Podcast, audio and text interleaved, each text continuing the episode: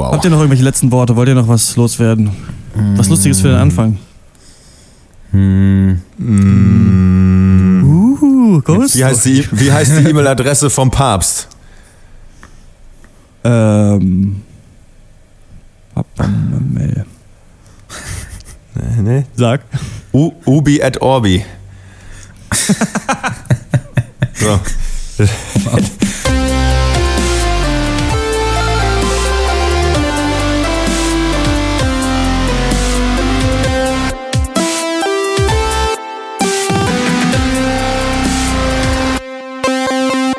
Hallo und Ja. herzlich willkommen zum 175. Pencast Wir hassen Filme. Heute sprechen wir über A Ghost Story, der Film, in dem Casey Affleck ein weißes Laken übergeworfen wird und äh, Loving Vincent, der Film, der aus 800 Millionen Ölgemälden besteht. Äh, ich bin Christian Eichler und ich spreche mit Malte Springer Hallo. und Max Ohle von Raison. Hallo. Ah, Ich dachte gerade, du wärst der Geist aus, aus Story. Ganz kurz ist mir das Herz in die Hose gerutscht. Ja, 175. Ich glaube, das war mal der Plan bei mir irgendwie, dass wir da nochmal einen Livecast machen. Es ist jetzt aber auch irgendwie schnell, schnell und doch Ja, lang krass. vergangen, die Zeit, seitdem wir da bei der 150 äh, im, im Leica in Neukölln waren, oder? Äh, Krass, dass wir bei Cast 175 sind. So gefühlt hätte ich gedacht, wir wären so bei Folge 61 oder so. Äh, Ganz Ja. bestimmt, das, das stand echt mal im Raum, aber da ist uns, glaube ich, auch äh, das Leben in die Quere gekommen, denke ich. Also, Wie bei den besten Geschichten, ja. ja. Ja, wieder bei den besten Geschichten. Ja, und auch mal wieder unsere, unsere Planungs-, unser Planungstalent, was den Cast angeht. Ich glaube, bei solchen Sachen muss man die einfach direkt irgendwie festnageln, möglichst, wenn es geht. Und damit man sie dann auf jeden Fall auch einfach macht. Ähm, ging jetzt doch schnell rum. Aber äh, ich hätte mal wieder auch so richtig Bock auf den Livecast. Das hat richtig Spaß gemacht im Leica, als wir da waren. Ähm, Naja, bei 200 dann. das noch ein halbes Jahr. Ja, ich habe auf jeden. Fall auch in meinem Terminkalender gesehen, dass ich den von Januar bis März diesmal nicht in Südostasien bin. Also Ach, ach ähm, vielleicht äh, können wir das ja dann auch irgendwie irgendwie schon so ein bisschen planen. Leute, es ist nicht mehr so lang, das Jahr und das Filmjahr. Wir machen jetzt noch diesen Cast, dann noch einen und dann gibt's schon den Film des Jahres. Ja. Ähm, weiß, weiß gar nicht, wüsste gar nicht, wie viele Filme ich jetzt nennen könnte, die mir sehr gut gefallen haben in diesem Jahr. Wenn ich jetzt, wenn mir jetzt jemand eine Pistole auf die Brust setzen würde, ich, so sechs, sieben oder so würden mir vielleicht spontan einfallen. Ähm, nächsten Cast dann Star Wars, dann wahrscheinlich ähm, Killing of a Sacred Deer und dann ist das Film ja auch schon wieder rum. Habt ihr schon so, Ja. wie fandet ihr es bisher? Ich habe das Gefühl, dass dieses Jahr mehr an mir vorbeigegangen ist. Einfach. Obwohl wir ja, wir haben jetzt nicht unbedingt so viel weniger Filme gemacht. Klar, wir hatten vielleicht ein paar mehr Klassiker-Casts und wir hatten öfters, also wir haben ja auch äh, manchmal reduziert von, von zwei auf einen Film oder von drei auf zwei. Aber insgesamt wüsste ich jetzt auch nicht. Aber ich habe ja jetzt aber gelesen, dass sowohl Logan als auch dieser andere komische Actionfilm, den ich schlecht fand, dessen Namen ich jetzt vergessen habe. Baby Driver? Äh, naja, nee, das ist so, so Genre-Bending Masterpieces werden und beides Anwärter auf den Oscar. Also auf jeden Fall, ähm, da, da vielleicht ist ja einer von den beiden jetzt äh, Film des Jahres. Logan oder der Mystery-Film, dessen Namen ich jetzt absichtlich nicht Logan nennen oder möchte. Logan Lucky? Wahrscheinlich Logan Lucky war es wahrscheinlich, ja. Ja, ähm, ich habe äh, dieses Jahr ist so ein bisschen alles in, in einer in ein großes, wie sagt man das? Eine große äh, Blur, also eine große Wolke, weiß ich nicht, keine Ahnung, es ist verschwommen. Zellophanrolle. Zellophanrolle ist eine riesige Zellophanrolle um mein Gesicht mit einem Loch, aber damit ich noch atmen kann, muss man aufpassen, nicht für Kinder geeignet. Ähm, mir sind zwei Filme immer noch in Erinnerung geblieben. Äh, äh, Manchester by the Sea und äh, tatsächlich äh, ein deutscher Film. Äh, wie hieß es nochmal mit dem bürgerlichen Hund, die, die Geschichte? Also Selbstkritik da, eines bürgerlichen Selbstkritik Hundes. eines bürgerlichen Hundes sind so die zwei, die mir jetzt äh, einfallen, aber es gab, glaube ich, noch ein paar mehr. So ganz so schlimm war es dann doch nicht. Ähm, aber ich freue mich auch schon riesig auf den, auf den Jahresabschlusscast, ehrlich gesagt, um da nochmal ein bisschen die, die in der Kiste zu kramen und Ja. nochmal zu schauen, Ja. wer war es wirklich. Ja, ähm, Ja, wer gewinnt im großen Battle Royale? Ja, ich habe auch immer, äh, immer wieder richtig Bock. Ähm, es ist ein bisschen was an uns vorbeigegangen. Es gab aber gefühlt auch nicht diesen mega Punch, den es nochmal im Oktober gab, Nee. weil Ja. ich glaube, ich doch einfach nicht so begeistert vom neuen Blade Runner gab, war, obwohl ich den gut bewertet habe. Aber irgendwie hat er bei mir nicht den gleichen ähm, Ach, das war der zweite Eindruck übrigens. Der zweite, von dem ich vorhin äh, gesprochen habe. Blade Runner. Ah, okay. Ja. Ähm, wie, wie Arrival zum Beispiel, wo ich noch einfach noch viel Ja. länger drüber nachdenken muss. Ich fand Blade Runner einfach nur gut, aber es hat mich doch nicht so viel dann zum Denken angeregt. Und deswegen, ja, mal schauen, was wir da noch alles auskramen. Oder mal schauen, ob nicht Filme, die äh, wir heute besprechen oder dann nächste Woche, vielleicht ist ja auch schaffen in den Jahresendcast, Ja. das weiß man ja noch nicht. Ihr könnt uns da draußen schon, wenn ihr wollt, schon eure Filme des Jahres schicken an, Achtung, letztes Mal habe ich falsch gesagt, der at gmail.com. Das ist unsere neue Adresse. Nicht Pankers, der Pankers at gmail.com. Ähm, einfach, was ist euer Lieblingsfilm und warum? Und dann lesen wir eure Picks natürlich auch im Jahresabschlusscast dann vor. Und jetzt lesen wir Hörerpost vor.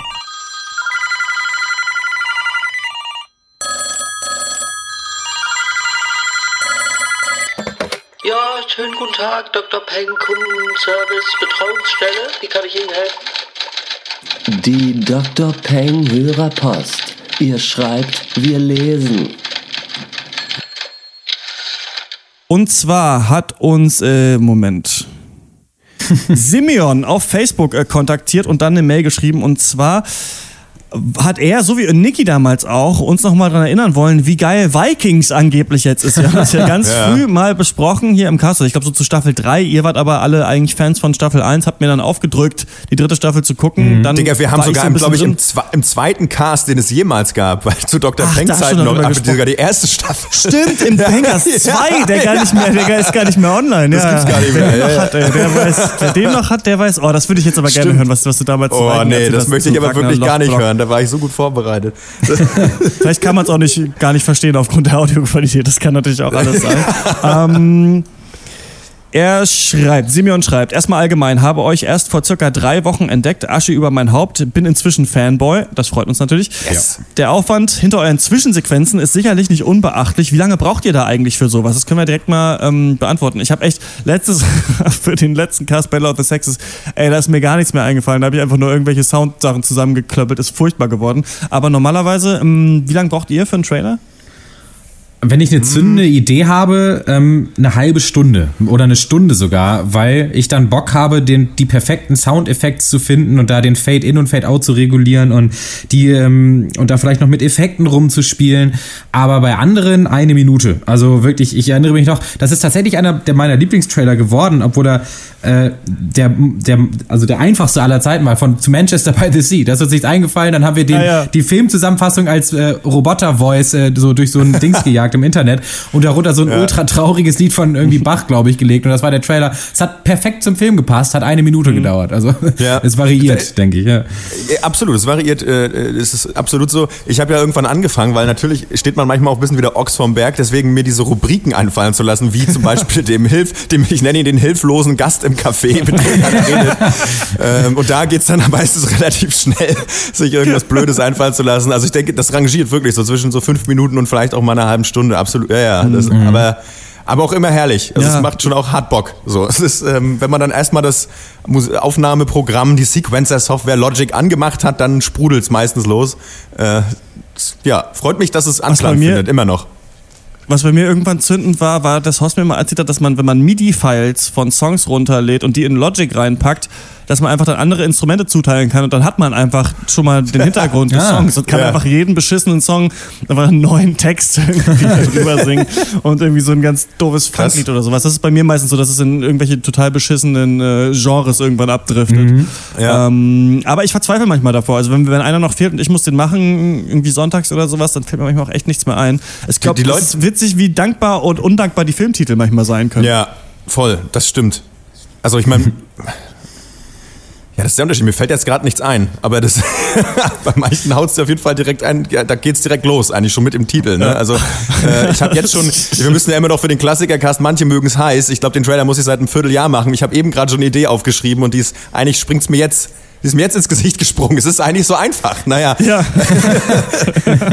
ähm, ja, stimmt, bei manchen ist es echt Hammer. Ähm, deswegen habe ich auch vor, äh, das kündige ich jetzt einfach mal an, dass es in diesem Jahr noch geschehen wird. Mal gucken, ob ich es schaffe, so einen Trailer Supercut als Off-Duty rauszubringen. Hauptsächlich weil ich das haben will für schlechte Zeiten. Wenn es mir schlecht geht, dass ich mir einfach nochmal so am Stück. Wie lang ist das denn dann? Eine Stunde oder so? Muss ja nicht alle nehmen. Ja. Pankers. Doch, ich würde eigentlich gerne alle nehmen. Echt? Also, ich würde eigentlich okay. gerne alle, die wir bis jetzt, ich glaube, wir haben letztes Ende letzten Jahres damit angefangen. Deswegen ist es dann so fast ein Jahr. Ähm, ich muss mal gucken, ob ich noch alle habe. Alle. Ich weiß nicht, was ich habe. Das sind aber zwei Stunden. Also die gehen doch schon, schon im Schnitt so 60 bis 90 Sekunden. Ja, dann sind es halt zwei Stunden. Mhm. Oder ich teile es auf, dann haben wir direkt wieder vier auf Duties, die nice. wir im Kasten haben. Ist auch nicht ja. schlecht. Ist das bei euch auch so, dass ihr die in irgendwelchen, weil ich habe die, ich habe die halt äh, ähm, bei mir ganz viel in der iTunes-Playlist drin und ich habe das Stimmt, häufig, erzählst dass ich irgendeinen Song höre, nochmal einen Song und dann kommt halt irgendein Scheiß. Dann kommt halt irgendwie nochmal hier Malte mit seinem Matratzen-Imperium da irgendwie und irgendwie mal von, der Film war Lion, irgendwie, da muss man dann auch manchmal Ja, ja. die Brücke noch schlagen. Oder Christian fängt an zu, Zahngold-Imperium. Und Christian fängt an irgendwie Atlanta zu rappen. ich war das aber mit, wie hieß denn das nochmal? Ich habe schon wieder vergessen, was du da gerappt hast, aber dann breche ich halt echt, Paperboy! Ich breche halt einfach ab irgendwie. Und vorher hörst du irgendwie, keine Ahnung, irgendwie den mega traurigen Song und dann geht's halt los. Atlanta, Chapeau. Boy, Paperboy. ähm, ja, das kann man alles dann in diesem äh, Supercut auch hören. Aber äh, Simeon wollte uns ja eigentlich sagen, was er Oh, bei Vikings gut findet, falls ihr euch noch daran erinnern könnt, damals, als ich angefangen habe, diese Mail äh, vorzulesen. Ähm, er sagt, äh, warum finde ich die Serie so gut? Da hat er verschiedene Punkte gemacht. Übersichtlichkeit. Im Gegensatz zu Game of Thrones ist diese immer noch gegeben. Selbst die verschiedenen Stränge sind immer noch nachzuvollziehen. Ist sicherlich auch dem geschuldet, dass es keine Buchvorlage gibt. Cast, der meint nicht unseren Cast, sondern den Cast. Der Cast ist bis Ah. auf Ausnahmen äh, wirklich äh, gelungen. Zum Beispiel Harbart als der Wanderer oder König Eckbert findet er ganz toll. Ähm, er findet die Stimmung ist geil, dass sie irgendwie diese Religion der Wikinger gut eingefangen haben. Und ähm, was hat er hier noch?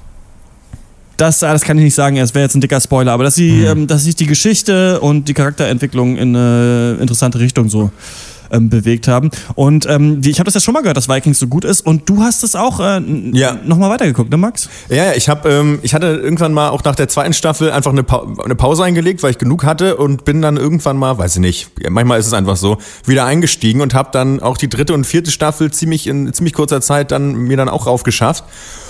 Und äh, die haben echt krass dann nochmal angezogen. Also das war dann irgendwie nicht so einfach, wie es bei manchen Serien ja ist, die man mal angefangen hat und denkt, man muss sie zu Ende gucken und schleppt sich so durch. Das war da überhaupt nicht, war bei Vikings überhaupt The nicht der Fall. Ähm, da kannst du uns auch nochmal ein Update geben vielleicht. ne?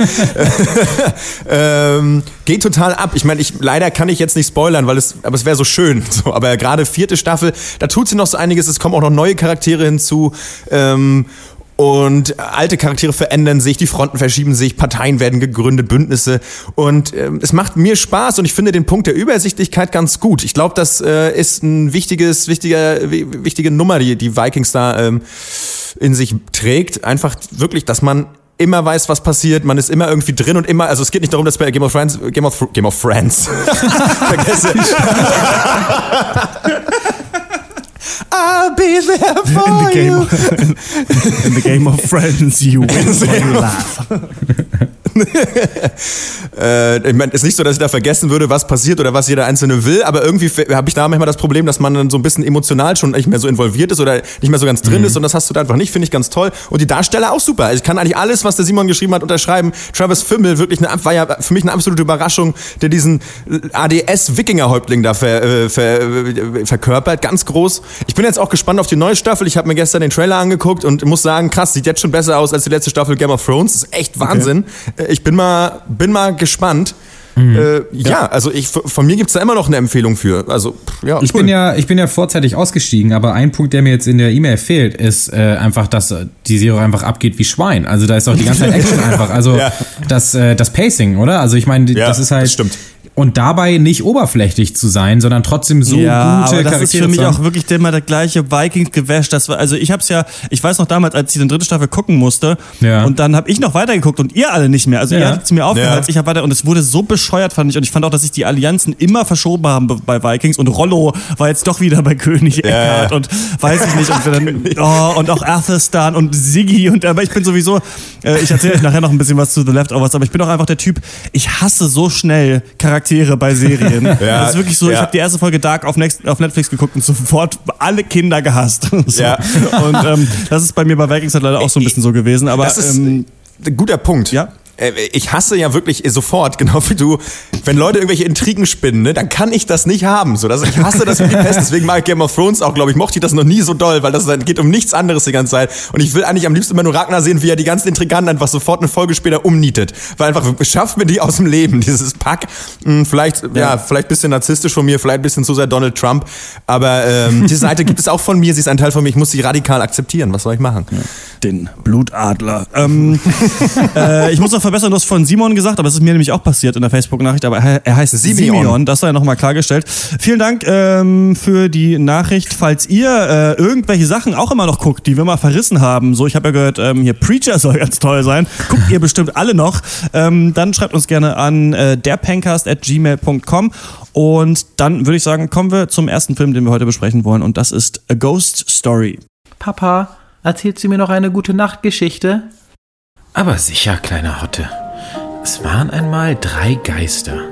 Der erste Geist wollte ganz viele Menschen erschrecken. Und so zog er sich ein Bettlaken über, flog aus seinem Spukschloss und spukte die ganze Nacht herum. Der zweite Geist wollte seine Mutter wiederfinden. Also zog er sich ein Bettlaken über, flog aus seinem Spukschloss und wanderte durchs Land, bis er seine Mutter wiederfand. Der dritte Geist war einmal ein lethargischer Mit-30er, der in einer lieblosen Beziehung feststeckte und dann tragisch bei einem Autounfall ums Leben kam. Also zog er sich ein Bettlaken über, kam zurück auf die Erde und musste feststellen, dass das Leben auch ohne ihn weiterging, er nie wieder glücklich werden würde und selbst wenn, wäre das auch egal, weil alles auf der Welt eh vergänglich ist und irgendwann die Sonne implodiert und die ganze Menschheit für immer ausrottet. Gute Nacht. Ghost Story ist ein Film von David Lowry und ich glaube herausgefunden zu haben, dass der abwechselnd einen traurigen Indie-Film mit Casey Affleck und Rooney Mara macht und dann einen Disney-Märchenfilm. Ja. Denn der hat vor A Ghost Story die Neuauflage von Elliot dem Drachen gemacht und davor Ain't Them Body Saints mit Affleck und Mara. Und nach Ghost Story kommt dann Peter Pan und danach Old Man and the Gun mit Casey Affleck, aber ohne Rooney Mara. Also so ganz geht's nicht auf, aber ich dachte fast, ich hätte irgendwie, weiß ich nicht, ähm, The Maze. ähm, außerdem hat er noch bei dem Indie-Darling Upstream Color äh, den Schnitt gemacht. Also da kann ich nur sagen, ähm, wenn man A Ghost Story mag, dann ist auch auf jeden Fall auch Upstream, Upstream Color was für einen ist, aber auch ja, so ein sehr verschwurbelter Beziehungsfilm mit mehreren Zeiteben und so ein leichter Science-Fiction drin. In A Ghost Story wohnen Casey Affleck und Rooney Mara, die haben auch im Film keine richtigen Namen, deswegen nenne ich die jetzt auch einfach so, wie die Schauspieler heißen, ähm, als junges Pärchen in einem ziemlich geräumigen großen Haus in der Vorstadt, das schon ziemlich alt zu sein scheint. Da knarzt es in den Dielen, es knurrt in den Wänden und so wie es aussieht, möchte Rooney Mara dort auch eigentlich nicht mehr so wirklich wohnen, Casey Affleck aber schon. Die Stimmung zwischen den beiden ist ja so ein bisschen, also ziemlich lethargisch und leicht gereizt, würde ich sagen. Und dann geschieht das Unglück. Casey Affleck stirbt bei einem Autounfall und bewohnt das Haus fortan als Geist. Er muss ansehen, wie seine Frau seinen. Tod verarbeitet Ja. und auch weiterlebt. Und mehr will ich eigentlich gar nicht sagen. Was habt ihr vom Film gehalten? Ich habe äh, gelesen in so einer drei Zeilen Zusammenfassung, dass der Film wohl eine Meditation sei auf, auf Liebe und Zeit und was auch immer. Und ich bin eigentlich bei dem Wort Meditation der Ja. Erste, der erstmal schreiend wegrennt und sich aus Schock irgendwie Terminator 3 anmacht. Aber ähm, bei dem Film war es nicht so. Ich weiß auch nicht warum. Es ist auch eigentlich, passt es nicht zu meiner Persönlichkeit, dass ich, den, dass ich diesen Film mochte, aber ich mochte ihn. Trotzdem würde ich auch, glaube ich, jede andere Meinung akzeptieren. Ich glaube, ich könnte auch selber so drei äh, komplett verschiedene Meinungen zu diesem Film überzeugend argumentieren. Aber meine erste Reaktion nach dem Gucken war, ich fand den Film einfach wunderschön und der Film hat einfach Gefühle in mir ausgelöst. Ich fand das Konzept super und ja, einige Szenen waren schon, wie ich finde, also lächerlich ausgedehnt, also jenseits des so teilweise typischen so Verweilens, ja, auf einer bestimmten Szene, wie man es ja aus dem Arthouse-Kino kennt. Aber es ist einfach so, die, die Stimmung hat sich gehalten, meine Aufmerksamkeit hat sich gehalten bis ans Ende und ähm, ja, und vielleicht können wir später auch, ich weiß nicht, ob wir spoilern wollen, auch so ein bisschen über so Interpretationsansätze oder so reden, bietet sich ja an. Ähm, ich habe dafür einfach viel drin gesehen und äh, war, war wohlig warm und äh, ja, soweit. Ja, ich. Der Film ist echt, funktioniert wirklich se- sehr gut, einfach so als Abbild der Schmerzen, die man äh, erfahren kann ähm, nach einer Trennung, ob es jetzt tot ist oder ob es, ob es eine Trennung ohne Ableben einer Person ist. Ähm, so ein ja, Abbild des Schmerzes. Ähm, ja, wenn es zum Beispiel darum geht, einfach äh, zu sehen, dass andere weiterleben, obwohl man nicht mehr Teil dieses Lebens einfach ist, so, ne? Und äh, was ja durchaus einer der, aus dem Bereich Herzschmerz, einer der schrecklichsten Sachen kann, auch nach einer Trennung zum Beispiel. So auch dieses, ich meine, das ist jetzt hier so ein bisschen auch ein bisschen, natürlich auch lustig dargestellt mit diesem Bettlaken, aber ich meine, das ist ja, steht ja auch so ein bisschen für dieses, dieses Ja. Gefühlte zu einem Geist werden, eben weil es einem auch scheiße geht. So, das ist, äh, ja, und ganz gut auch so ein bisschen die Facetten hier auch aufgezeigt. So dieses, äh, in dieser Rolle, das zum Beispiel auch dieses Nachbargeistes. Da gibt es ja diese kleine Szene, dieser Nachbargeist, der einfach ewig in seinem Schmerz verharrt und äh, darauf wartet, dass irgendwas passiert und irgendwie wartet und wartet und weiß eigentlich irgendwann mal gar nicht, gar nicht mehr warum. Das Leid ist schon vergangen, aber das ist eben auch eine Form, damit umzugehen für manche Menschen, eben einfach nicht mehr loszulassen zum Beispiel. Und äh, ich finde das so, zeigt sehr facettenreich dieses ja, wie, wie, wie leben wir diese Emotion bezogen auf ja Trennung und Vergänglichkeit und das mhm. gelingt dem Film einfach toll. Manchmal bin ich auch so ein bisschen bei dir, der Film übertreibt es halt, ne, übertreibt es nicht, aber er nimmt sich schon sehr viel Zeit, wie es eben auch nur das Indie-Kino kann, wahrscheinlich oder darf. Ähm, aber so erstmal für mich äh, gelungen. Die größte Frage, die sich stellt, ist natürlich, war Casey Affleck wirklich die ganze Zeit im Lagen oder war das doch vielleicht wer anders? Ja, und Casey Geheimnis Affleck hat nur einen Tag da am Set verbracht und dann war es einfach, weiß ich nicht, David Laurie selber. Ich, ich war nur so ein bisschen dran erinnert an ähm, an Frank, wisst ihr noch, mit Michael ja, Fassbender, diesen ja, Pappmaschine, der hat ja auch noch gesprochen. Aber vielleicht ist das so ein neues Ding, dass man so A-List-Actors bekommt, indem man einfach sagt, okay, du hast eh die ganze Zeit eine Mütze auf, wir sagen, du warst das. Und das ist natürlich dann total edgy, dass wir den großen Schauspieler gar nicht gezeigt haben, aber eigentlich war es halt irgendwie so, weiß ich nicht, mein Kumpel Jake. Oder so war dann halt darunter. Ähm, ich, wie fandet ihr das mit diesem Laken? Ist es nur für die Instagram-Ästhetik, für das Cover? Warum? Also ich fand, es gibt ja die Szene, in der sie Casey Affleck entweder identifizieren soll oder einfach ihn noch mal ein letztes Mal sehen darf. Und da hat er dann dieses Leichentuch natürlich auch über sich und dann mhm. Geht sie aus dem Shot raus und er richtet sich auf und dieses Leichentuch ist dann eben auch ähm, ja sein Geistermantel oder eben das, das ähm, Leichentuch und so wie man halt als Kind einen Geist malt. Wie fandet ihr das, diese stilistische mhm. Entscheidung? Weil man hätte ja auch einfach nur Casey Affleck ja. zeigen können, ohne dieses Tuch. Ja, ich fand das eigentlich gut, aber ich glaube, man kann hier auch, wie zum gesamten Film, komplett verschiedene Meinungen zu haben. Ich fand es, ähm, oh Gott, jetzt ich, was wollte ich sagen? Ähm, ich, es ist, ich glaube, so eine Art ironischer Kommentar auch einfach oder so dieses Wissende, was äh, vielleicht auch als, als Prätension manchmal durchgehen könnte, dieses, ja, wir sind aber kein Geisterfilm, hahaha, deswegen zeigen wir ja. hier die, die simpelste Form eines Geistes. Andererseits fand ich das Kostüm aber auch gar nicht so simpel. Also ich fand die, die Art, wie die Augen ausgeschnitten waren und wie der äh, Saum unten perfekt war, ich fand das eigentlich richtig gut. Also ähm, das Bild, was da erzeugt wurde. Und natürlich kann man auch sagen, ja gut, äh, äh dann, also man kann da auch noch Sachen reininterpretieren, nämlich dass er wirklich einfach verschwindet, dass er halt äh, nicht mehr so sichtbar ist, eben was ja anders sein würde, wenn er Casey Affleck im Raum steht, sondern dass er einfach Teil der Wand ist, Teil des Mobiliars und so weiter. Ich denke schon, dass das eigentlich eine ziemlich clevere Entscheidung war. Einmal natürlich, weil es so, so ein kleiner Gag irgendwie ist, finde ich, aber auch, weil es auch schon Sinn hat, äh, oder? Hm. Ähm, ich, ich frage mich, ob ähm es gibt ja auch so einige Szenen, die auch wirklich gruselig sind, ne? Also wo auch so ein bisschen der Soundtrack auch so ein bisschen äh, äh, äh spannend wird. Und man mhm. so denkt, okay, was ist jetzt, was ist jetzt hier los? So, muss ich mich jetzt gruseln? Ich dachte, ich muss das jetzt ja eigentlich gar nicht. Und da trägt auf jeden Fall dieses fiese Leichentuchgesicht auch manchmal so ein bisschen dazu bei, dass es ein bisschen gruseliger wird. Wäre aber vielleicht auch so, wenn Casey Affleck einfach in Persona ohne Tuch dastehen würde. Weil es halt auch genauso creepy wäre, dass ein Dude einfach tot ist und dadurch so ein Haus läuft, ihn aber keiner sehen kann. Äh, weiß ich nicht. Ich bin so ein bisschen, ich mochte das Tuch nicht, ähm, persönlich. Mhm. Ich, ich fand es irgendwie, ach, ich fand's, ich, ich, ich kann, ich komme da glaube ich nicht so richtig zum Kern, weshalb ich es nicht mochte. Ich glaube vielleicht, weil es mir zu, es wirkt irgendwie zu, zu albern und zu scheiße. Ich weiß es nicht irgendwie.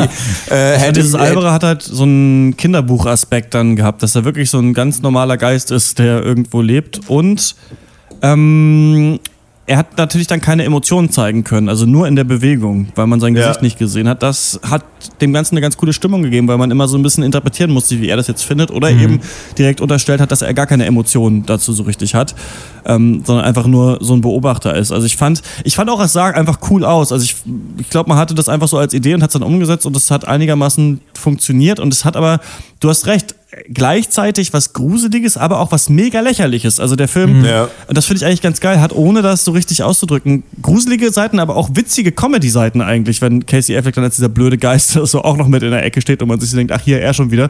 Ähm, ja. Und die Szene ist wirklich auch herzzerreißend, in der er diesen anderen Geist dann sieht gegenüber, ne? Und äh, er ihn fragt, ja, ähm, äh, auf wen wartest du? Also I'm waiting for someone, sagt der andere und dann aber Mhm. I, I don't remember, er weiß gar nicht mehr, wer das ist. Und das ist ja in so einem Satz, den man nur als Untertitel liest, was auch schon wieder Ein Gimmick ist. komisch ist ja eigentlich, ne? Also, Ja. dass die Geister sich unterhalten können mit so Untertiteln, ist auch bescheuert. Ähm, aber, aber eben dann noch witzig ist. Ich fand, für mich hat dieser, dachte ich auch erst am Anfang, es würde darum gehen, dass wir einfach Rooney Maras Charakter die ganze Zeit als Geist begleiten und er damit klarkommen muss, dass sie weiterlebt.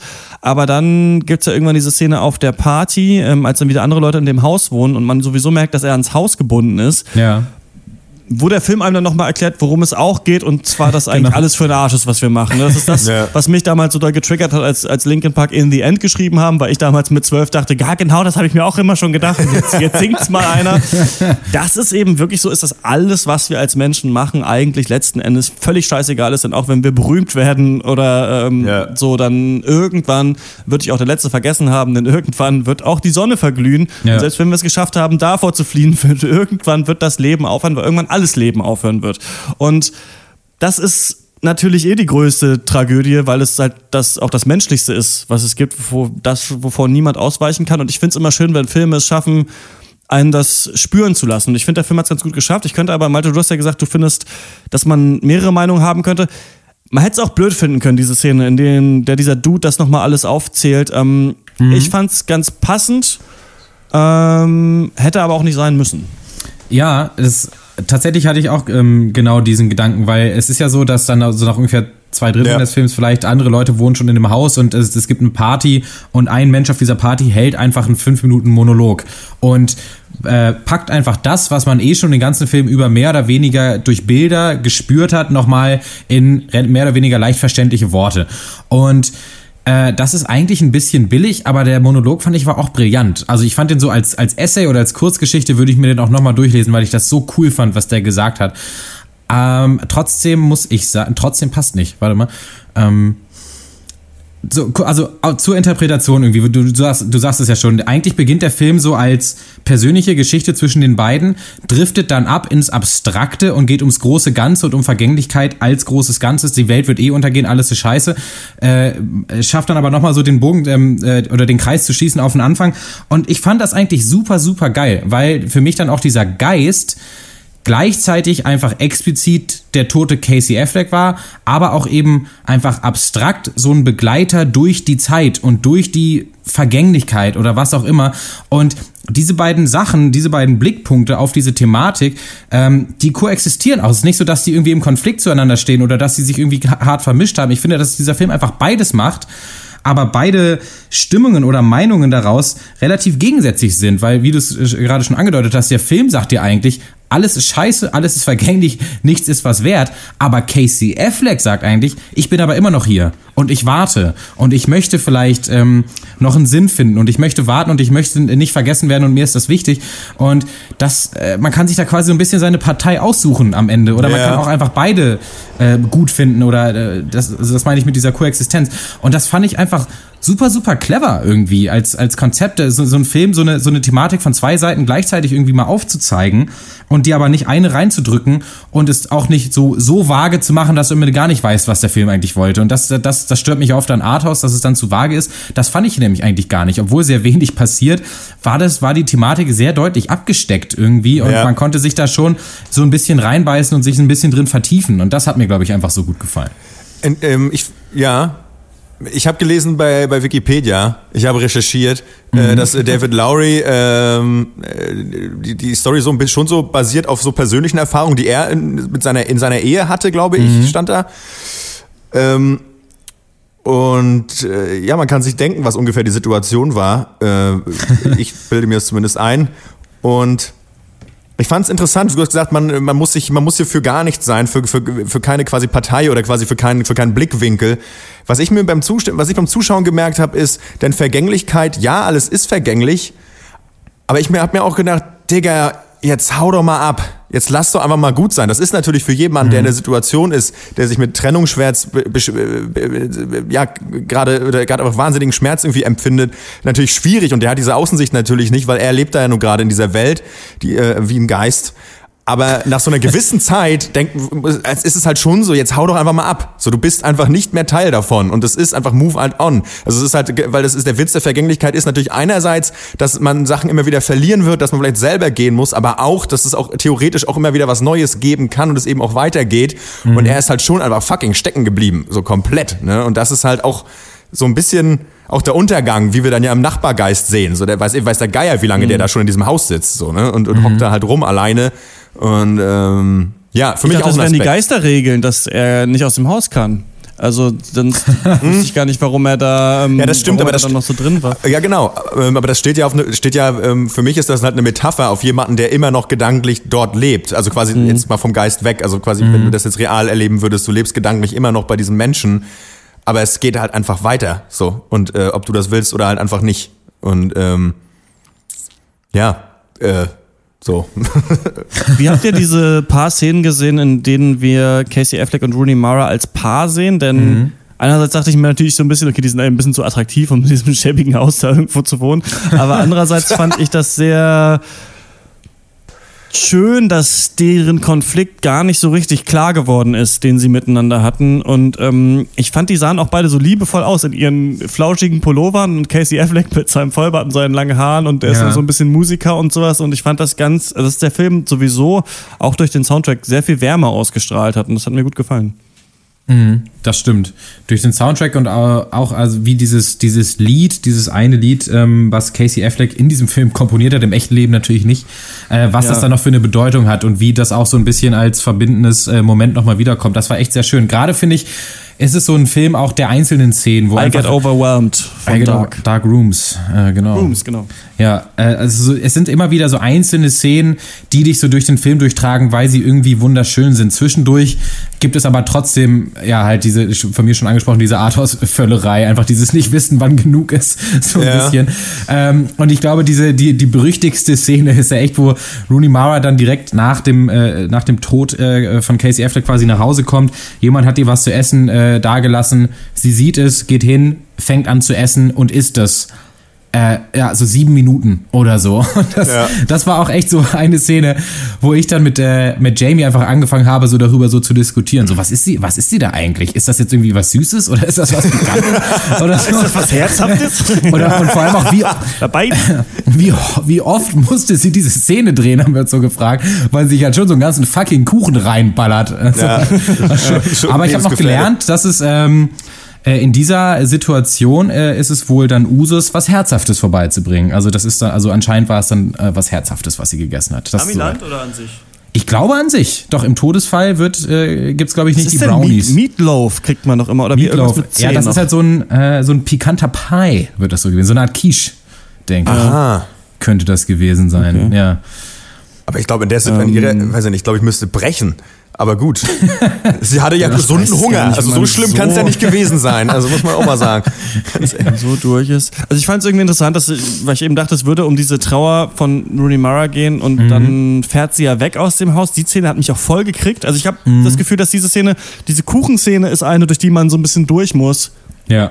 Wo man sich noch so denkt, oh, ist das jetzt, also ich dachte halt wirklich, es bleibt das jetzt so? Guck, ja, also wirklich tatsächlich. Ist es jetzt ja. der Film, dass ich Rooney Mara einfach traurig in diesem Haus sehen muss, jetzt anderthalb Stunden und dann geht's aber immer so ein bisschen weiter. Und ich, was ich auch geil fand, ist dieses, sind, waren so diese Zeitsprünge, die waren irgendwie visuell cool umgesetzt, dass er von einem Raum in den anderen geht und dann sind auf einmal Jahre vergangen. Also ich, mhm. ähm, ich finde, das ist sowieso ein total interessantes Thema, ist ja auch eins, was in dieser neuen Netflix-Serie Dark jetzt irgendwie auch aufkommt und gibt's ja auch bei Arrival und sowas, ist dieses so, die nicht unbedingt Linearität von Zeit. Ne? Also ja. dass wir zeitlinear denken, Kreis, aber dass eigentlich mhm. es auch Vergangenheit und Zukunft irgendwie das Gleiche sein kann, gleichzeitig sein kann. Und vielleicht für einen Beobachter, weiß ich nicht, aus der vierten, nee, die Zeit ist die vierte, ne? Aus der fünften Dimension, weiß ich nicht, dann wie, wie Gleichzeitigkeit wirkt, ne? Oder wie ein Raum, durch den man durchgehen kann. Das äh, mag ich immer. Und das fand ich auch hier irgendwie ganz geil, wie die mit diesen Zeitsprüngen umgegangen wurde, die dir diese Vergänglichkeit der Welt einfach nochmal gezeigt haben. Also, ähm, habt ihr, mir hat der Film. Eine Frage. Ja? Also, mhm. da, kann ich dir noch stellen kurz? Habt ihr das ja. gecheckt mit dieser Zeitreise gewissermaßen? Ich weiß nicht, ob wir da zu viel spoilern müssen oder dürfen ähm, oder wollen. Also ich will gar nicht spoilern. Kurz, wollt ihr spoilern? Habt ihr Bock? Mhm. Können wir ohne es zu spoilern darüber kurz sprechen oder jeder oder Gedanken, wenn ihr einen habt? Weil ich also ich habe es nicht so ganz ge. Mh, Ich dachte, dass sich das eben dann wiederholt. Ja, ja so halt, ne? Äh, Kreislauf des Lebens. Vielleicht war es auch noch nicht die richtige Aufgabe. Vielleicht die Mhm. richtige Aufgabe kam dann später. Also das Ja. Aufgeben. Aber ähm, Ich denke, das war einfach komplett ohne Spoiler gesagt, das Konzept des Films nochmal weitergetrieben. Okay. Einfach. Und zwar nochmal, also nochmal, glaube ich, auch absichtlich dann übertrieben ein bisschen. Äh, ja, so, Ja. so habe ich das gesehen. Ich fand es aber tatsächlich diesen Teil des Films ähm, erfrischend schnell. Also da wurde Ja. dann nicht nochmal Das ganz lange verharrt. Und das fand ich, dadurch war es gut, weil sonst hätte es auch äh, sehr, sehr nervig werden können, äh, diese, diese kleine Reise. Ja. ist vielleicht auch so ein Ja. typischer Film, der anderthalb Stunden geht, äh, den ein schlechterer Regisseur zwei Stunden lang hätte gehen Ja. lassen. So, ne? Ja, also man der, locker. der wirklich auch nach anderthalb Stunden auserzählt ist. Mhm. Ähm, mir hat A Ghost Story ganz gut gefallen, äh, durch das Gespräch jetzt noch besser. Ich bleibe trotzdem bei, äh, ja, aber doch ganz guten acht von zehn Punkten. Mir hat er super gut gefallen und ich glaube, was ähm, jetzt in unserem Gespräch vielleicht noch gar nicht so rausgekommen ist, ist, also für mich zumindest, der Film hat meine gewohnte Art, Filme zu gucken, überhaupt nicht bedient. Also das war was komplett anderes. Ich hatte teilweise echt das Gefühl, das war so eine halbe Dia-Show. Also wir haben ja auch hier im Cast in äh, 175 Folgen schon den einen oder anderen Arthouse-Kracher gesehen. Ja. Aber so äh, so ein Gefühl hatte ich noch nie. Also, das ist wirklich, dass es so statisch ist. Also, Lady Macbeth hatten wir schon, das nochmal mal drei für mich. Ähm, trotzdem, ja, keine Ahnung. Ich, warum sage ich ständig trotzdem? Das regt mich gerade hart auf. ähm, ich, ähm, der Film hat mich angesprochen, er hat mich berührt. Ich habe mich so auch so ein Stück weit darauf eingelassen und ich denke, das muss man auch. Und äh, ich, ich fand, dass eigentlich noch weniger hätte passieren können. Ich glaube nicht, dass ich das mal sage. Ähm, vielleicht so minus 15 Minuten und noch ein bisschen weniger von diesen Interaktionen, die dann teilweise für mich äh, leicht ins Gimmick gerutscht sind. Ähm, super Film, äh, 8,5 von mir. Von mir gibt's, das will die Filmwelt wissen.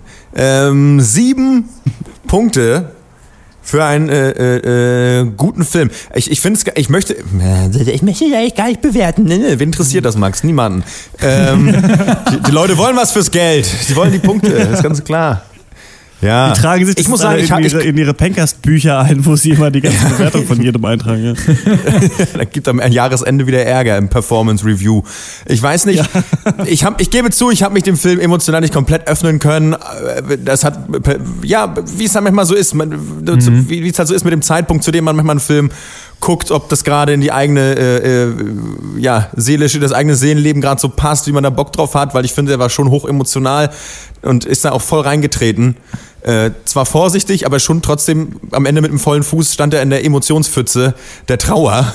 Ähm, aber ich finde es schön. Also man sollte, da- man sollte sich den angucken, wenn man offen ist für Indie-Filme. Und das sagen jetzt gerade äh, zwei, also wenn das der Pencast sagt, dann, Ja. dann stimmt das. Dann sollte man das gucken als Indie-Film.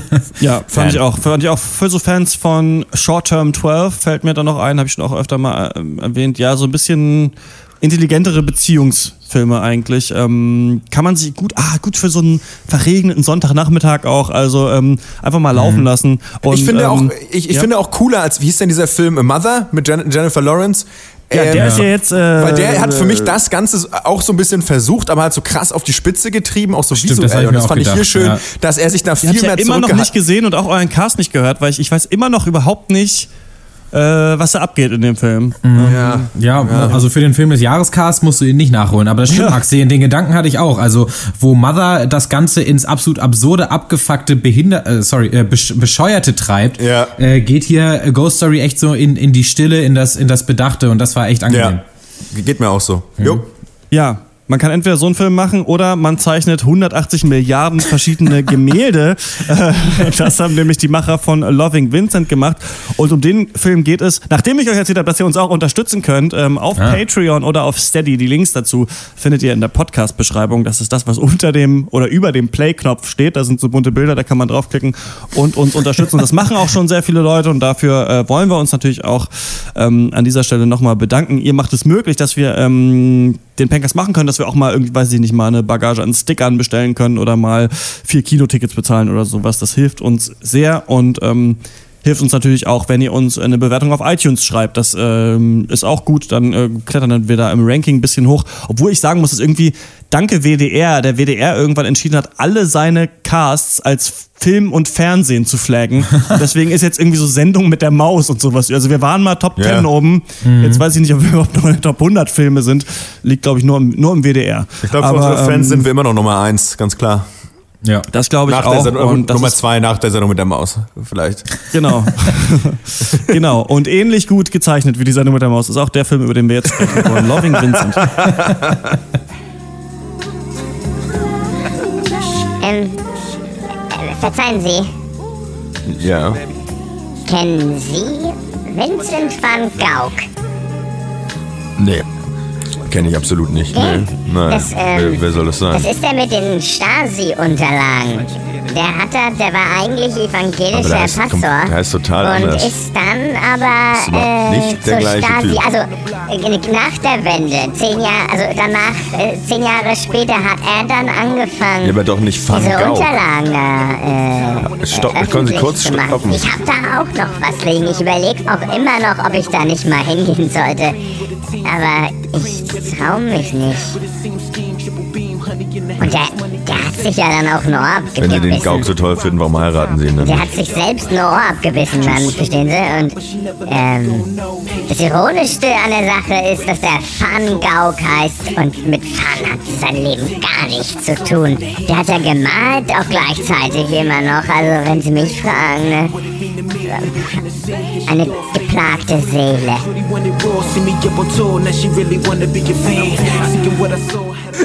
Ja, Captain Blaubeer ist der neue Film von Captain Blaubeer.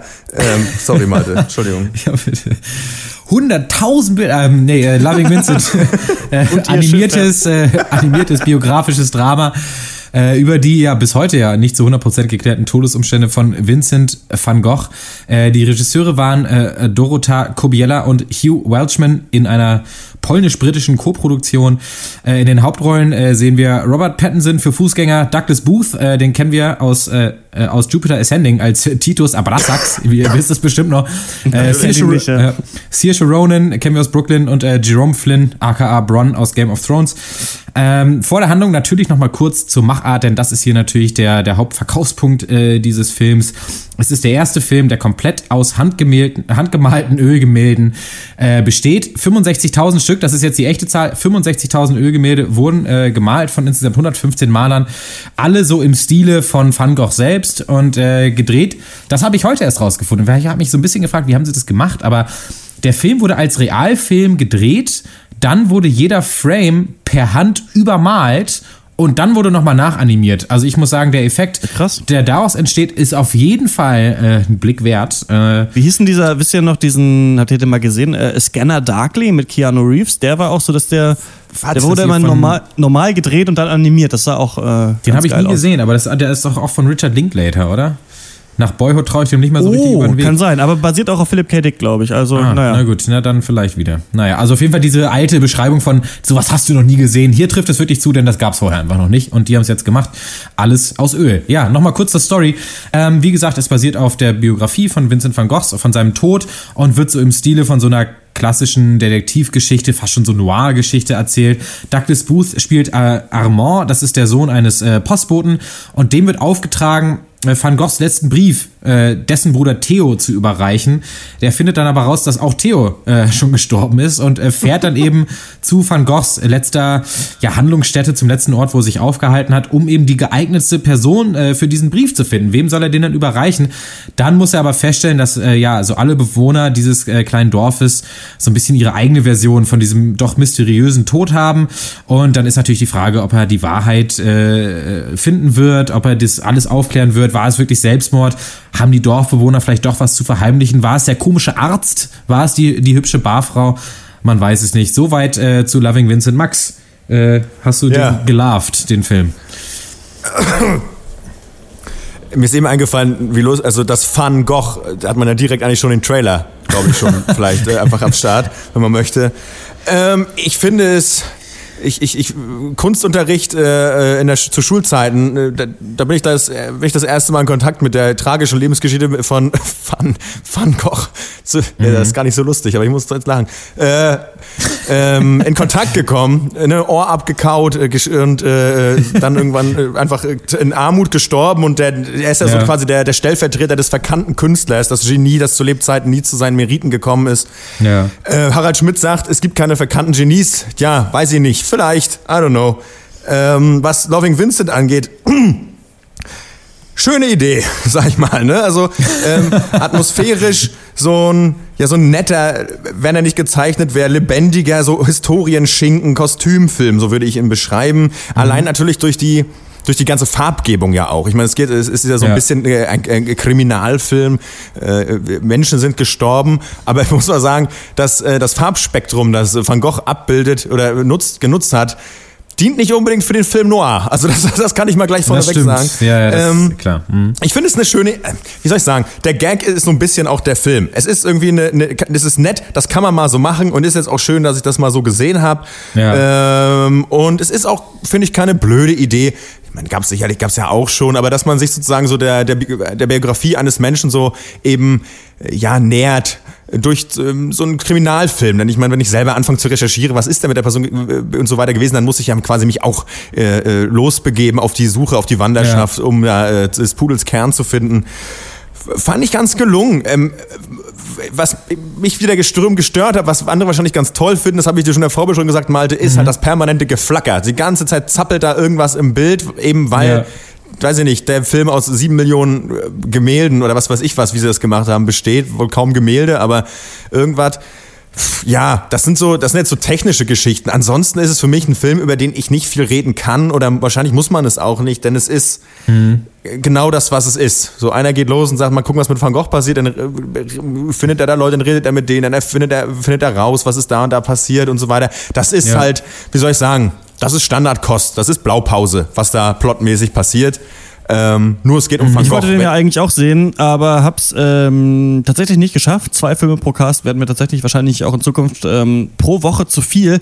Äh, deswegen musst du jetzt gucken, Malte, dass ich nicht alles doppelt, denn wir haben natürlich schon mal über den Film gesprochen, ja. beziehungsweise hast du mir schon mal erzählt, äh, dass der Film äh, so genial ist in den Doc Diaries. Ich glaube, Folge 5 war es oder sowas auf der Doc ja. Hast du ihn ja schon äh, geschaut. Jetzt mit ein bisschen Abstand hat sich deine Meinung geändert oder hältst du ihn immer noch für so genial? Ähm, hat sich auf jeden Fall geändert. Also ich bin da sehr überschwänglich aus diesem Film rausgekommen. Ähm, weil ich das einfach, also weil mich dann doch die Optik so krass durch den Film getragen hat, weil das schon einfach was unglaublich Besonderes ist, finde ich. Und das kann man auch nicht, ich finde, man, man darf da nicht einfach nur sagen, ja, das war einfach nur mal wieder schön, sondern nein, das ist wirklich was, was ganz Besonderes. Und ich kann aber auch verstehen, Max, dass ähm, dir das zu viel geflackert hat, denn, denn natürlich äh, wird dann auch mit, mit sehr breiten Pinselstrichen eben dann auch mal was so sehr, sehr, sehr feine Sachen abgebildet. Und das kann auch ähm, irgendwie schwierig sein fürs Auge. Ich fand das aber eigentlich gerade schön. Das waren gerade diese kleinen Details, so eine, so eine flackernde Kerze, wo dann aber das Flackern wirklich so das halbe Bild eingenommen hat, weil einfach so, weil es eben ein Ölgemälde ist und nicht äh, alles bis auf den letzten Millimeter animiert. Das fand ich eigentlich super, muss ich sagen, aber ist dann natürlich ja. auch Geschmackssache. Ähm, und was man nicht vergessen darf, ist, dass ich natürlich von Haus aus Fan bin von dieser Art Detektiv von Fall zu Fall sich vorarbeiten und am Ende gibt es ein, zwei Twists äh, Geschichte bin. Einfach ohne Wenn und Aber.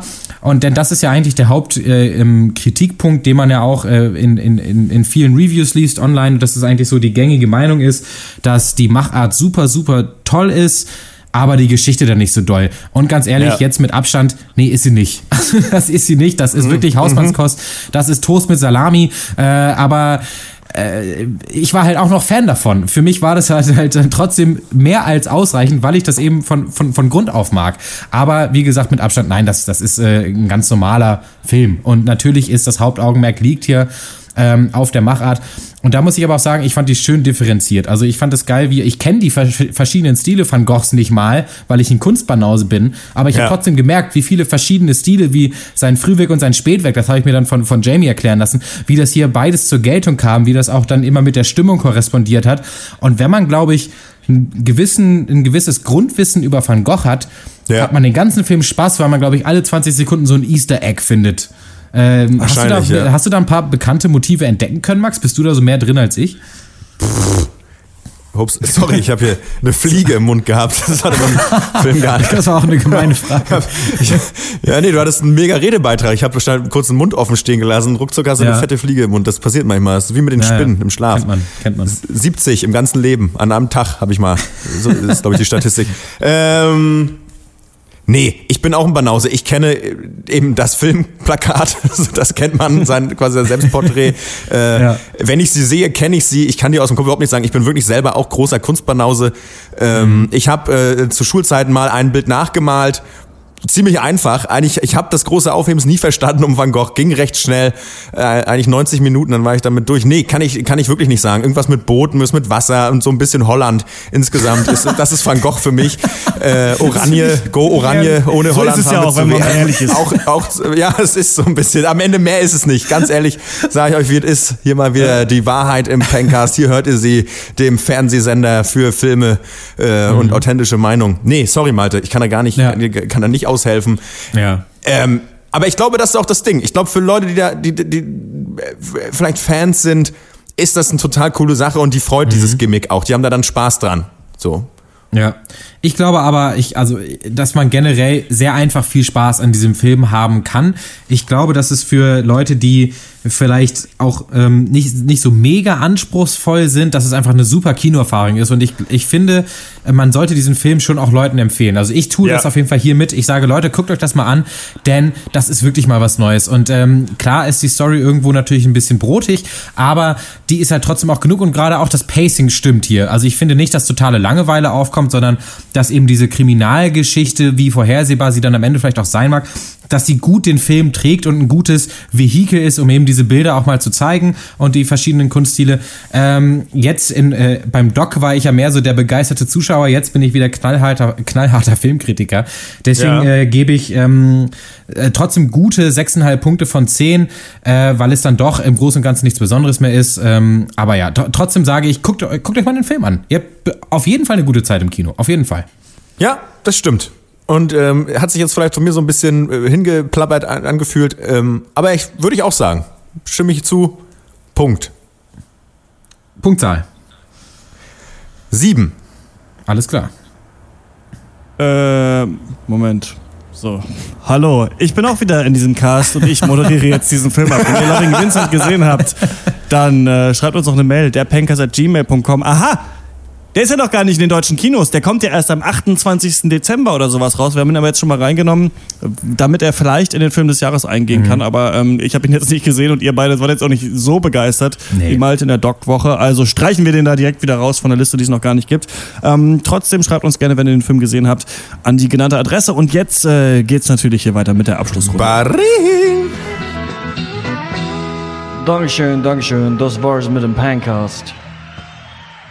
Filme, Filme, den ganzen Tag nur Filme. Ihr habt wohl kein richtiges Leben. Hey, du kleine Frechdachs. Na und ob? Wir haben viel über Movies getalkt. Doch wir wissen noch nicht, was uns so passiert ist, seit dass wir in der Abschlussrunde drüber reden.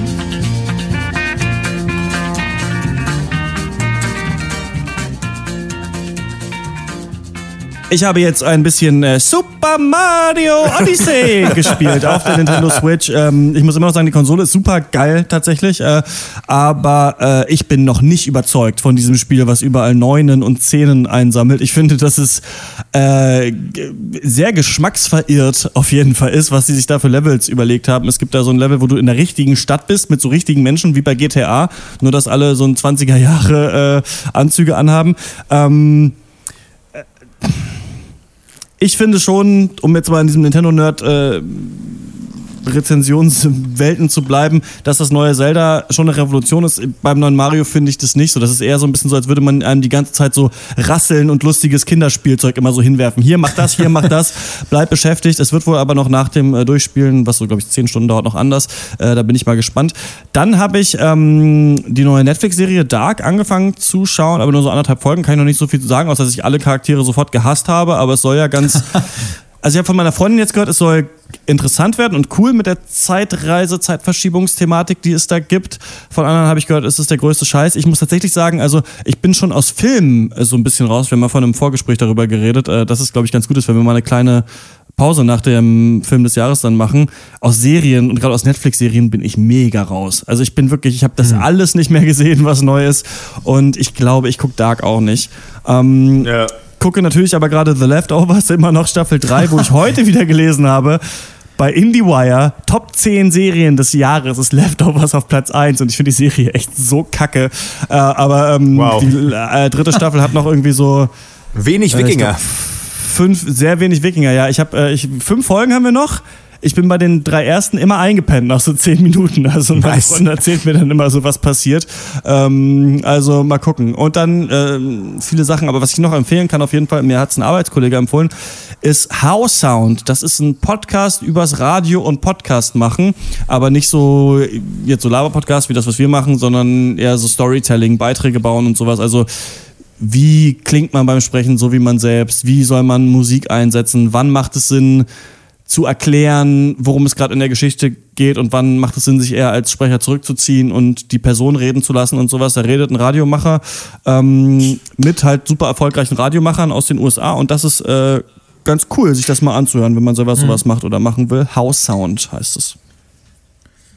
Ja, Ja. zwei Highlights äh, von mir heute. Einmal, es ist tatsächlich ein Highlight, ist äh, der Titeltrack aus äh, A Ghost Story, äh, I Get Overwhelmed von Dark Rooms. Ich finde diesen Song so geil, ähm, dass ich äh, mir wahrscheinlich demnächst das Album kaufen werde von Dark Rooms. Äh, das ist ja genau mein Ding, so übertrieben melancholisch, aber auch so ein bisschen äh, Zu poppig, ja.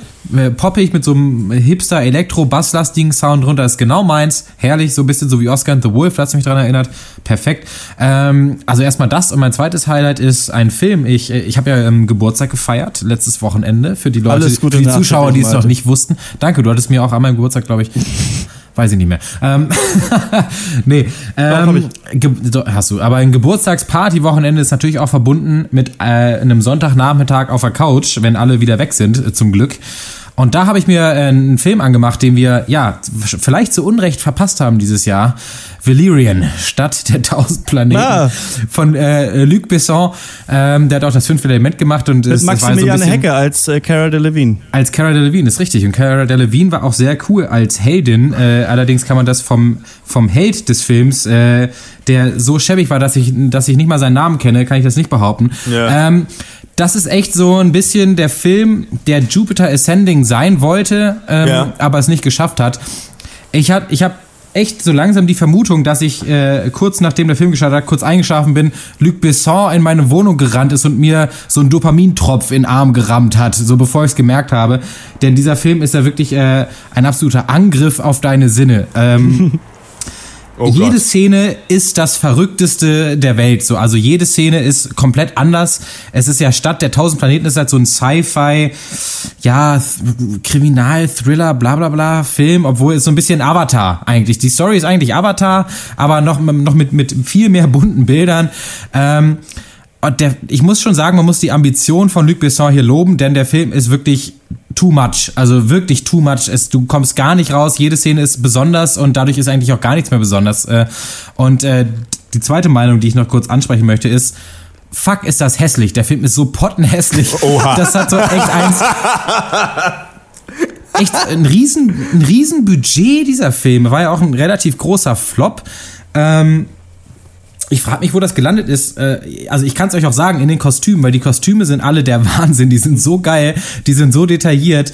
Aber die Animation äh, dann im, äh, im Gegensatz ist so schäbig, das ist echt 2006. Also das geht gar nicht irgendwie, muss ich sagen. Ich habe äh, auch vor ein paar Wochen mal der, der Goldene Kompass noch mal geguckt, von, ich glaube sogar 2006, da war die Animation dreimal so gut. Also ganz komisch, ganz verrückt. Ich glaube, falsche Prioritäten gesetzt. Trotzdem ein perfekter Kater-Couch-Film, muss man sagen, weil einfach nur, nur Sachen passieren, du die Story nicht verfolgen musst, weil sie eh so billig ist, dass du es checkst so, du kannst auch kurz einpennen, du kannst dir kurz äh, die Schokolade noch aus der Küche holen und irgendwie äh, die Colaflasche ist völlig egal, du hast nichts verpasst. So eine Art Film ist das einfach und das hat eigentlich Spaß gemacht, aber ist nicht gut. Ja, ähm, Ich, ich freue mich, ich, dass, dass ich mal von äh, mal so ein vertrauenswürdiges Feedback zu Valerian bekomme, aber ich habe mich da noch nicht rangetraut. Mhm. Ähm, ja, ich habe den auch immer noch auf meiner, auf meiner, kleinen, den gucke ich, wenn Ändert sich aber, glaube ich, nichts dran, weil ich glaube, für mich ist auch verkatert mittlerweile dieses krasse, alles blitzt und blinkt Kino einfach nichts mhm. mehr. Ich bin zu alt dafür. Ich bin jetzt ach, äh, 27, bald ja. 28 in ziemlich genau einem Monat. Kann ich nicht mehr. Verstehe das nicht mehr. Ich weiß nicht, was die jungen Leute wollen, was sie brauchen. Liebe wahrscheinlich wie alle und sie holen es sich durch diese Art von Kino. Da bin ich raus. Äh, meine Highlights. Äh, ich habe gerade, während wir hier casten, einen Haufen Schotter auf Ebay gemacht. Ich habe meine Boah, ganzen alten Warhammer-Sachen verkauft und bin jetzt äh, Warhammer-Millionär. Und ähm, weiß jetzt nicht, wie lange. Kannst du jetzt endlich Magic wie lange ich jetzt kaufen? Ne, ich muss jetzt, glaube ich, erstmal für eine Woche nicht mehr arbeiten gehen. So reich bin ich. Um, herrlich ist es. Ansonsten äh, Highlights. Äh, pff, äh, ich habe an Filmen nichts geguckt. Ähm, ansonsten, warte mal, musikalisch. Nee, ich gehe nächsten Dienstag auf ein Konzert äh, von äh, äh, Headliner ist die isländische Band Solstafir. Ähm, ich spiele im Heimathafen Neukölln und äh, weshalb ich, also die finde ich auch ganz cool, aber ähm, wichtiger ist äh, die zweite Band und das ist nämlich äh, die Sängerin Mirkur, auch glaube ich aus Dänemark kommt, die habe ich glaube ich mal im Cast drüber gesprochen, die so Black Metal macht, aber halt mit so einer, ja. so einer ganz esoterischen so sphärischen Frauenstimme drüber und das ist, finde ich, der Oberknaller. Ich habe ich hab jetzt nur mal so ein paar äh, Live-Videos auf Facebook gesehen und ich glaube, das wird richtig geil. Ich habe da richtig Bock drauf und ähm, das ist, glaube ich, wird nächste Woche mein Highlight, aber ich spreche aber jetzt schon mal drüber, weil ich höre das auch und es ist jetzt immer noch Highlight. Es ist, alles ist ein Highlight in meinem Leben. Ist alles gut. Ich mache Schotter, ich höre geile Mucke. So läuft's. Ja. Ja, und während du schon über Mirkur äh, redest und von der schwärmst, bin ich ja schon fast beim Endkampf gegen Bowser. Also langsam muss ich ja diesen Cast mal abmoderieren. ähm, das was mit dem Packers 175, der eigentlich irgendwann mal hätte live sein sollen mit A Ghost Story und Loving Vincent. Wir hören uns wieder ähm, Off Duty, aber da gibt's was Besonderes am Donnerstag, was kein normales Gespräch ist. Und dann in der 176 und da sprechen wir über äh, Star Wars. Es ist, es ist schon wieder soweit. Es ist wieder soweit. Äh, Dezember, Krass. der neue ja. Star Wars Film kommt kommt. Zweieinhalb Stunden, die letzten Jedi. Ich muss sagen, ich habe schon wieder Bock, obwohl das wahrscheinlich nicht so geil wird, aber ähm, eine Chance, wie ist es so wie bei Marvel. Ich gebe viele letzte Chancen. So, ja. das hat ja ein bisschen gedauert so. Ähm, und ich gebe Ryan Johnson gebe ich noch mal eine Chance. Ähm, mal gucken, wie der wird. Und dann äh, quatschen wir dann noch über auch Killing of a Sacred Deer. Ähm, das war's für uns für diese Woche. Ihr könnt uns immer noch schreiben oder auf Facebook und Twitter kontaktieren. Ähm, bis zum nächsten Mal. Ciao. Tschüss. Ciao. Twenty-one marbles. This bitch This vision of how We taking my marbles.